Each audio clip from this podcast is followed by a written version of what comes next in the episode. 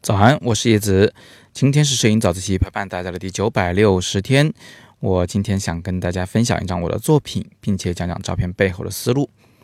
对了，早自习的时间安排呢稍微有点调整啊，因为周六我们要腾时间来给卡图摄影教育中心的其他讲师们来做分享，所以我对自己作品的分享就放在了周五了。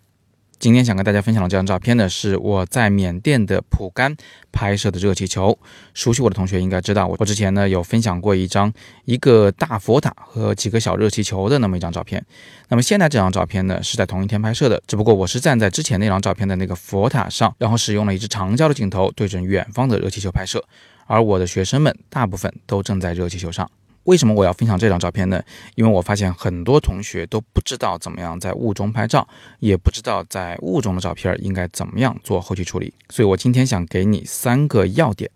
第一，雾中的场景对比度是非常低的，也就是说黑的地方黑不下去，亮的地方亮不起来。你可以看看这张照片最底部的那丛深色的树啊，它们其实并不是深色的，它们是一种中灰的亮度。那远处的天空呢，也并不是白色。它和你们见到的这个文字下方的白色背景呢，还有着很大的差距。一张照片亮的地方不亮，暗的地方不暗，明与暗之间的反差比较低，这才是雾气的照片所应该呈现的样子。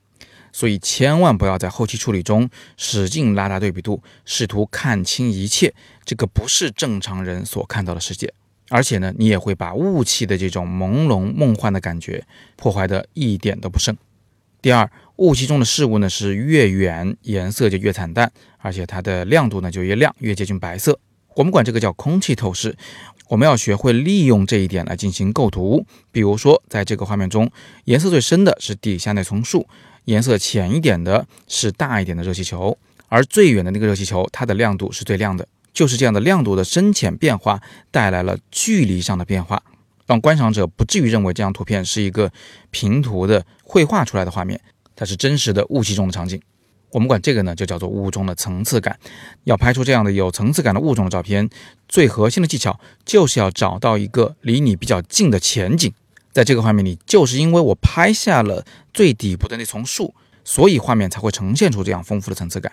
不信的话呢，你现在就可以拿出一个指头挡住最底部的深色部分，然后你看看这个画面是不是变得比较惨淡了。你还可以仔细看一下画面底部的那些树丛啊，它由近到远至少分出了十来个层次，而且在画面的正中央，其实还有一条隐隐约约的分界线，那是山体和天的分界线。这样一来，我整个画面的层次感就变得极其的丰富了。雾中摄影的第三个要点是关于色彩的。刚才我有说过，空气透视会导致远处的事物颜色变得非常的惨淡。你看这个热气球啊，它原本有可能是橙色的，有可能是黄色的，但是现在你几乎什么颜色都看不到。但与此同时呢，整个世界又会被赋予两种色彩，第一种是阳光的暖黄色，第二种是天空的蓝色。我现在因为是在逆光的方向拍照，所以阳光照不到我现在看到的这个世界。这些树丛、这些热气球的这一面都是被天空的反光照亮的，所以它带有一种淡淡的青色调。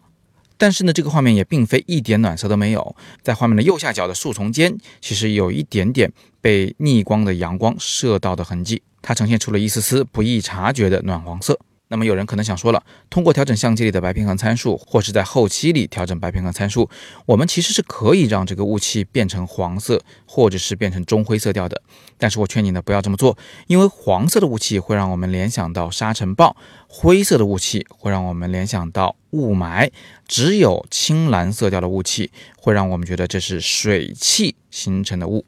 它是那种可以大口呼吸的，让人非常舒服的一种雾气。所以，以上就是我要分享给你的关于雾中拍照的三个要点：首先，反差要小；其次，要找一些比较近的物体来当前景，增加画面的层次感；第三，颜色不能鲜艳，而且可以稍许偏蓝。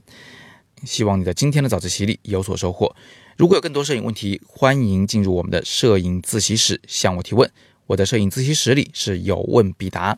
不过呢，这个答疑服务我会象征性的收取七十七元每年的年费。但是今天我给大家送来一个福利，你们可以扫描下方的小程序码来获取三天的免费体验资格。今天是摄影早自习陪伴大家的第九百六十天，我是叶子，每天早上六点半，微信公众号“摄影早自习”，不见不散。